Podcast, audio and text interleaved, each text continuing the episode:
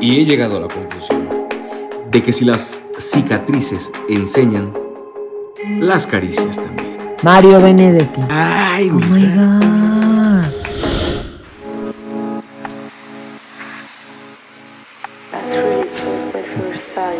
Sean bienvenidos a una edición más de Pa Empezar. Edición número 95. Dios mío, casi, casi 100 episodios. Así es. Hemos hecho esto casi, casi 100 veces. No puedo creerlo. Pero estas son las últimas noticias. Vamos a darle.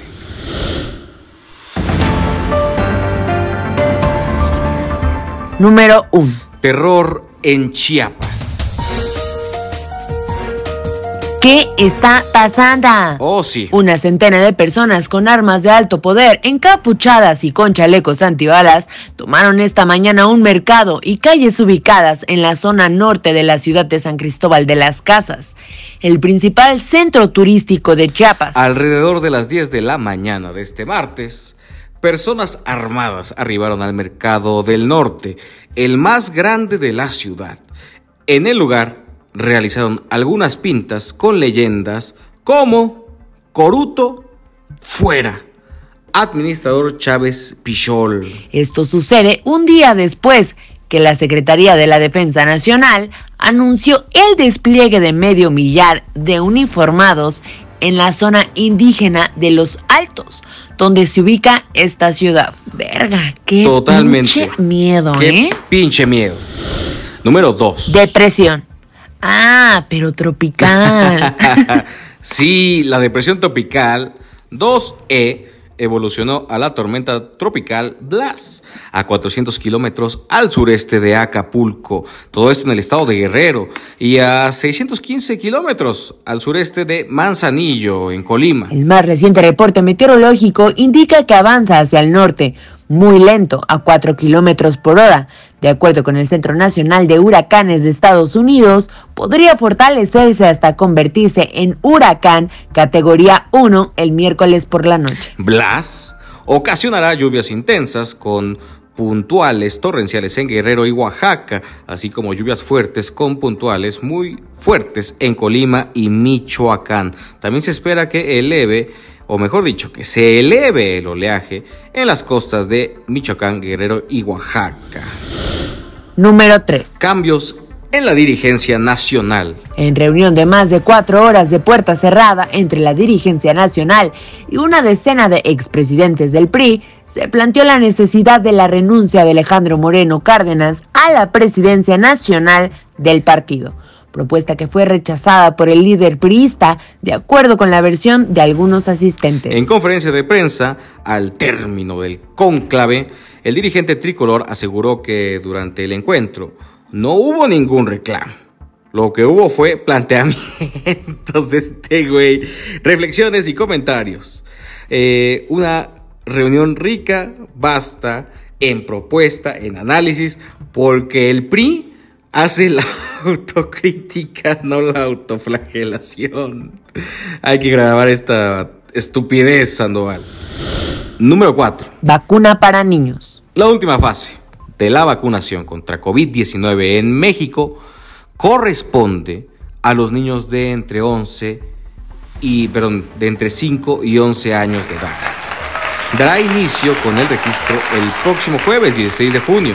Así lo informó Hugo López Gatel, subsecretario de Prevención y Promoción de la Salud. En conferencia de prensa desde Palacio Nacional, el funcionario federal detalló que se firmó un contrato con la farmacéutica Pfizer para adquirir 8 millones de dosis. Mira nada más, por fin. El arribo de la vacuna para los niños comenzará a partir del 24 de junio. Oh, sí. Y el modelo de aplicación será por municipios en centros de salud y en algunos casos se habilitará unidades especiales.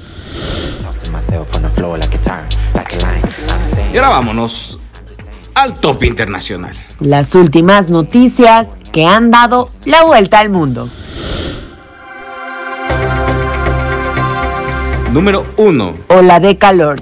Un domo sí, un domo de calor que comenzó la semana pasada en el sureste, se ha desplazado poco a poco sobre el centro de los Estados Unidos, donde el calor y la humedad subirán juntos a niveles que tendrán un impacto significativo pues en nuestra vida diaria. Número 2. FIFA. FIFA modifica regla para los porteros que en los penaltis el máximo organismo de fútbol consolidó cinco importantes cambios. Fue una reunión que se llevó a cabo en Doha, donde se decidió que el reglamento oficial se modificará a partir del primero de julio. Y es que el número máximo de suplentes en los partidos aumentará con 15, 15 ah, futbolistas en lugar de 12.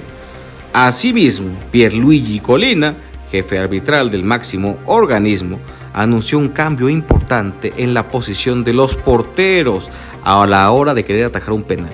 Anteriormente los arqueros podían tomar la posición que más les convenía, siempre y cuando tengan, bueno, tuvieran un pie sobre la línea. Ahora deberán tener ambos pies sobre la línea.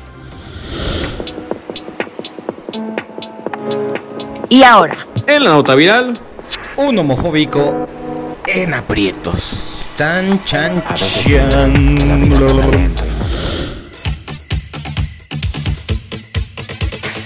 Para que aprenda. Una mujer llevó a su esposo homofóbico, sí. ¿Qué? Homofóbico. ¿A dónde? A la marcha, Sandoval. Oh my a la marcha LGBTI.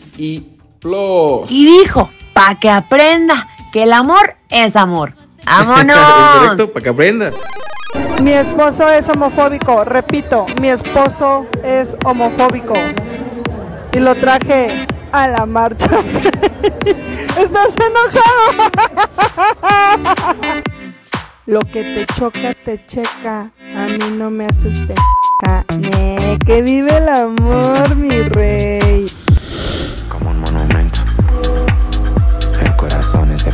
Y antes de irnos, los dejamos con esta rolita. Te toca, te toca a ti, este. Ah, no es cierto, me toca a mí. Entonces déjame pensar, ¿qué ponemos? Ah, sí. Que la disfruten. Ahorita regresamos.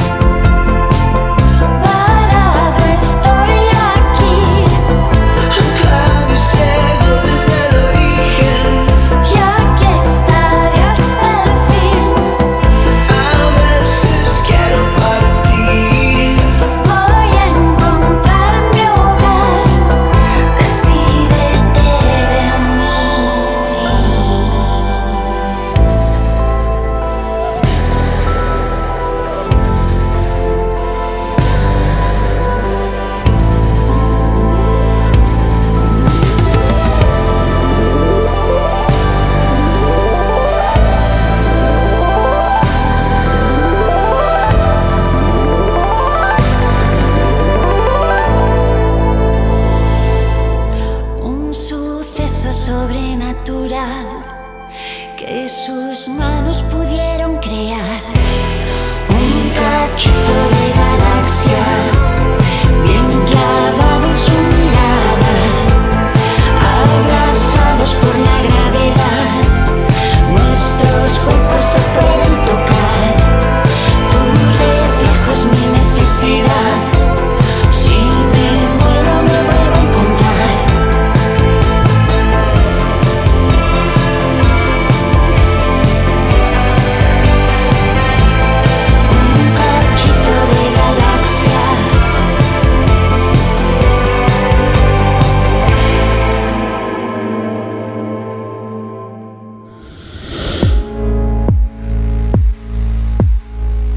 Que tengan un bonito mi, mi, mi miércoles. Mi, mi miércoles. Eso es, to- eso, es to- eso es todo, amigos. Cuídense mucho y pues carguen su cambiecito porque hoy empezó. Hoy entró en vigor el aumento a la tarifa del camión y la combi aquí en la capital. Adiós. Adiós.